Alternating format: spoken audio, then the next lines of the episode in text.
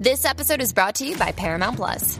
Get in, loser! Mean Girls is now streaming on Paramount Plus. Join Katie Heron as she meets the plastics and Tina Fey's new twist on the modern classic. Get ready for more of the rumors, backstabbing, and jokes you loved from the original movie with some fetch surprises. Rated PG 13. Wear pink and head to ParamountPlus.com to try it free.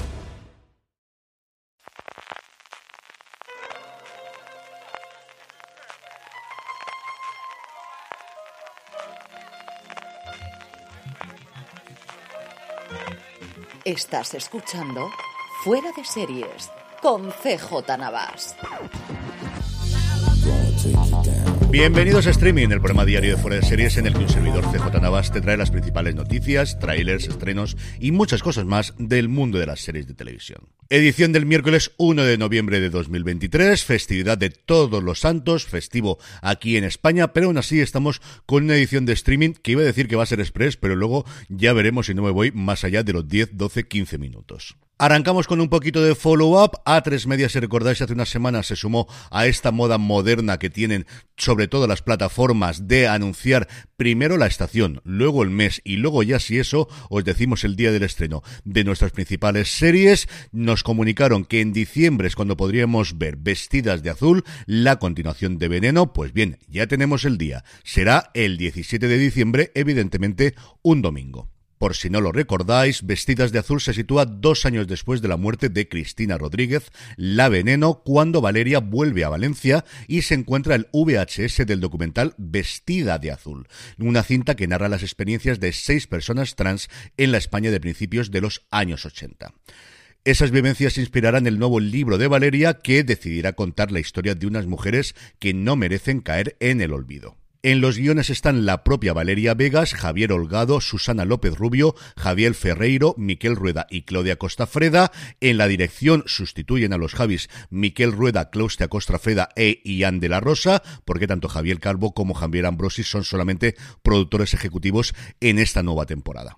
En cuanto al elenco, vuelve Lola Rodríguez a meterse en la piel de Valeria, vuelve Paca la Piraña, vuelve Goya Toledo, vuelve Alex Saint, Ángeles Ortega y como suele ser habitual tenemos un montón de personajes secundarios con nombres tan conocidos como Marisa Paredes, Elena Irureta, Luis Callejo, Mercedes San Pietro o Anabel Alonso, entre un montón, pero de verdad que un montón de nombres conocidos de la industria audiovisual española. Yendo ya al minuto y resultado de la huelga de intérpretes en Estados Unidos, pues seguimos en stand-by. Cuando estoy grabando esto y cuando lo escuché los más madrugadores, porque esto es lo que tiene la diferencia horaria con la costa del Pacífico en Estados Unidos, aunque ahora tenemos una hora menos con esto de que nosotros ya hemos hecho el cambio horario y ellos todavía no, deberían estar negociando entre productoras e intérpretes después de un breve texto del sindicato para todos sus miembros, solo del sindicato, aquí no hubo declaración conjunta, este pasado lunes en Estados Unidos, madrugada del lunes al martes martes. Aquí en España decía, queridos miembros del SAGAFTRA, el comité ha trabajado independientemente hoy, volveremos a reunirnos con la AMPTP el martes, aunque las conversaciones de la última semana han sido productivas,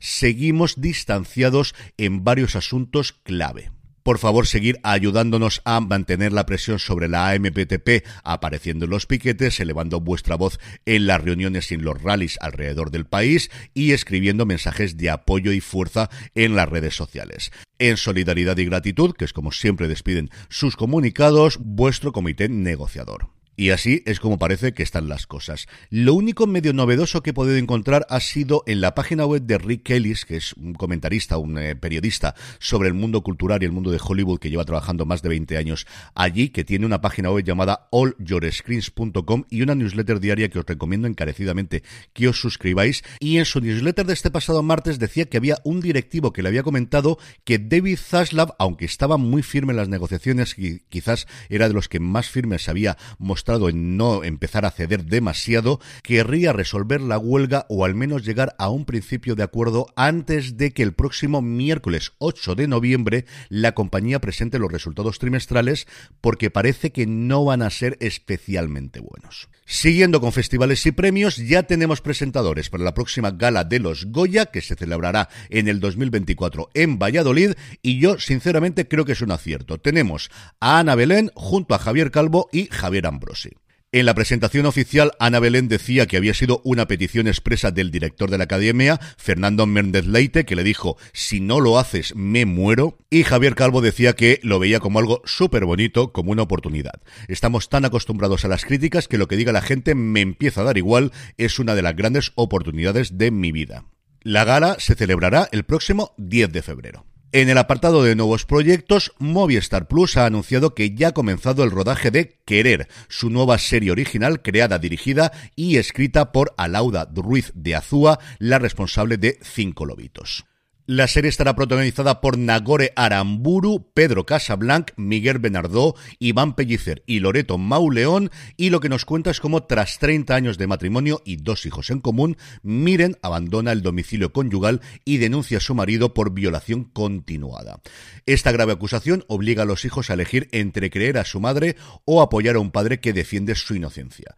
Un viaje familiar que avanza en paralelo al judicial con un mismo objetivo, conocer la verdad. Serán cuatro episodios y los podremos ver en Movistar Plus el año que viene. Y por su parte, Prime Video ha encargado a la productora de Michael B. Jordan la adaptación de la saga Empíreo, cuya primera novela, Alas de Sangre, así es como se llama en España, Fourth Wings, en su versión original, parece que ha sido un bombazo en Estados Unidos, especialmente y sobre todo en TikTok. Dicen que más de mil millones de visualizaciones tienen un hashtag relacionado con la serie. A mí, ¿qué queréis que os diga? Yo en estas cosas me pierdo, ya estoy muy, pero que muy mayor. La novela es la primera de una saga proyectada inicialmente de cinco libros. El segundo sale dentro de nada a la venta en Estados Unidos el próximo 7 de noviembre. También de esa segunda novela, y entiendo que también de las continuaciones, tiene los derechos tanto la productora de Michael B. Jordan como Amazon Prime Video. En concreto, el estudio ahora ya conjunto entre Amazon y MGM de una novela de fantasía con tonos románticos. Ese era el tipo de novela que escribía hasta ahora su autora, Rebecca Yarros en una sociedad que está dividida por gremios y en el que nuestra heroína, Violet Sorrengail, quería pasar su vida entre libros, formar parte del cuadrante, que es como aquí llaman al gremio, de los escribas, pero su madre le dice que no, que tiene que ir al ejército y enrolarse en la escuela de jinetes de dragón, porque sí, aquí también tenemos dragones. Yo desconocía por completo que esto existía, mirando en Amazon en España es la novela más vendida en novelas juveniles de fantasía épica, está el número 33 de los más vendidos en Amazon y eso que la no sale en papel hasta este próximo 15 de noviembre. En el apartado de cancelaciones y renovaciones, un rescate, una resurrección, Nautilus, que así es como se llamaba la nueva serie que había encargado Disney Plus reimaginando 20.000 leguas de viaje submarino, que decidió cancelar una vez que ya se había grabado por completo, va a tener nueva casa, de momento solo en Estados Unidos y Canadá, que es AMC. La serie está protagonizada por Sadat Latif en el papel del capitán Nemo, al que hemos podido ver en Star Trek Discovery, y junto a él hay gente como Georgia Flood, Thierry Fremont, Sherry Menville y sobre todo Anna Torp, que eso sí, parece que solamente está como estrella invitada.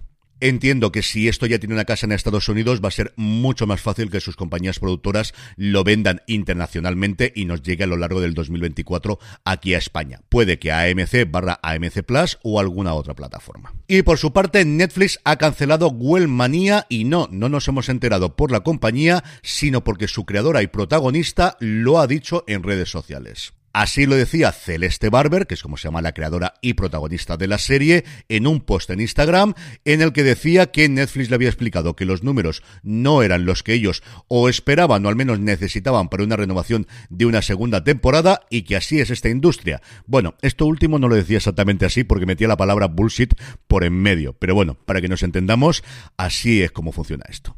Y terminamos el repaso de la actualidad de hoy con una fecha de estreno muy especial y es que este viernes día 3 Warner Television va a homenajear a Matthew Perry con un especial de sus mejores episodios en Friends. En Estados Unidos, la práctica totalidad de cadenas y plataformas de Warner Bros. Discovery, que al final es el conglomerado que tiene los derechos de Friends, porque Warner Televisión fuera productora de la serie, están haciendo algo por el fallecimiento de Matthew Perry. Y aquí en España será Warner Televisión la que este viernes, a partir de las 4 menos 4, ofrezca 12 capítulos seguidos con algunos de los momentos más inolvidables protagonizados por el actor. En el apartado de vídeos y trailers, Prime Video por fin ha mostrado un tráiler oficial de la decimocuarta temporada de La que se avecina, que llega a la plataforma el próximo 10 de noviembre. A estas alturas no creo que haya que decir muchísimo más, una serie que es capaz de levantar y de sostener canales completos con unas audiencias que rivalizan por momentos incluso la televisión en abierto, un fenómeno fan como pocas series en España lo han tenido, a mí siempre me pareció espectacular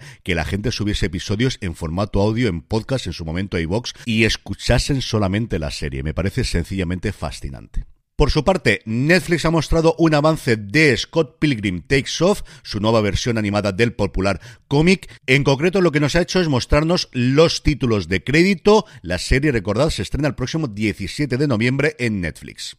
Y por último, un vídeo de estos que vale la pena que os suscribáis a nuestra newsletter, newsletter.fueradeseries.com, para que conforme os lo cuente podáis directamente al menos poder verlo y sacaros pues una sonrisa triste, triste porque al final tiene que ver con Matthew Perry, pero una sonrisa al fin y al cabo. Y es que Rick Ellis, del que os hablaba anteriormente, ha recuperado un vídeo disponible en YouTube de cuando Microsoft lanzó en 1995 el Windows 95 y una de las cosas que hizo para el lanzamiento fue ni más ni menos que contratar a Matthew Perry y a Jennifer Aniston para durante 30 minutos dar a conocer el nuevo sistema operativo.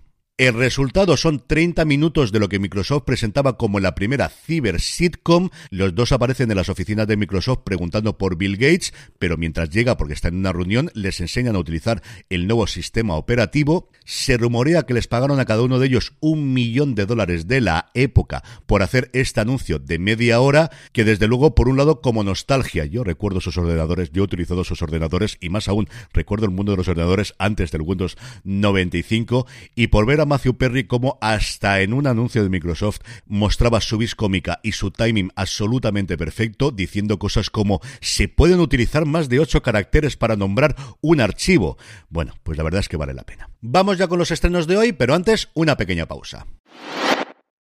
Estamos ya de vuelta hoy, Día de Todos los Santos, 1 de noviembre. No tenemos estrenos de series, pero sí de episodios. Me explico. Por un lado, tenemos el tercer episodio de la última temporada de Cuéntame cómo pasó, que está en este caso centrado en Tony. Tony.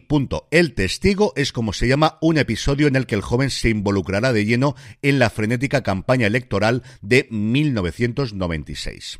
Cumplir con el trabajo y con la familia será muy difícil y un hecho imprevisto hará que su vida dé un giro de 180 grados. Movistar Plus, por su parte, estrena un nuevo episodio de Informe Plus llamado Daría Bilodid Deporte en Guerra. Daría Bilodid tuvo que abandonar su casa cuando, en la madrugada del 22 de febrero de 2022, las bombas comenzaron a caer sobre Kiev. En la maleta, preparada en pocos minutos, su yudogi y la esperanza de volver pronto a su casa. Dos veces campeona del mundo y bronce olímpico en Tokio, la invasión rusa de Ucrania cambió la vida de la joven judoka que apenas un mes después llegó a Valencia. El episodio se estrena en Movistar Plus a las once y media de la noche y a partir de ahí, como siempre, disponible bajo demanda y un poquito antes, a las 11 menos 4, Antena 3, como ya os anunciamos, estrenará los dos primeros episodios en abierto de La Red Púrpura. A partir de aquí hay que verlos en A3 Player, donde por cierto todavía está disponible gratuitamente toda la primera temporada o toda la novia gitana. Y terminamos como siempre con la buena noticia del día y es que también hoy, 1 de noviembre, se estrena el corto documental Now and Then, la última canción de los Beatles. Mañana jueves se publica mundialmente Now and Then, la que se considera la última canción de los Beatles, un tema escrito y cantado por John Lennon, desarrollado por Paul McCartney, George Harrison y Ringo Starr y que fue después del fallecimiento de Harrison terminado por Paul y Ringo. Y hoy, a partir de las ocho y media, Movistar Plus muestra un corto documental sobre cómo se hizo todo este proceso. El asunto más o menos ha ido así. Años después del asesinato de John Lennon, Yoko Ono regaló la demo del tema a Paul McCartney con una nota que decía para Paul.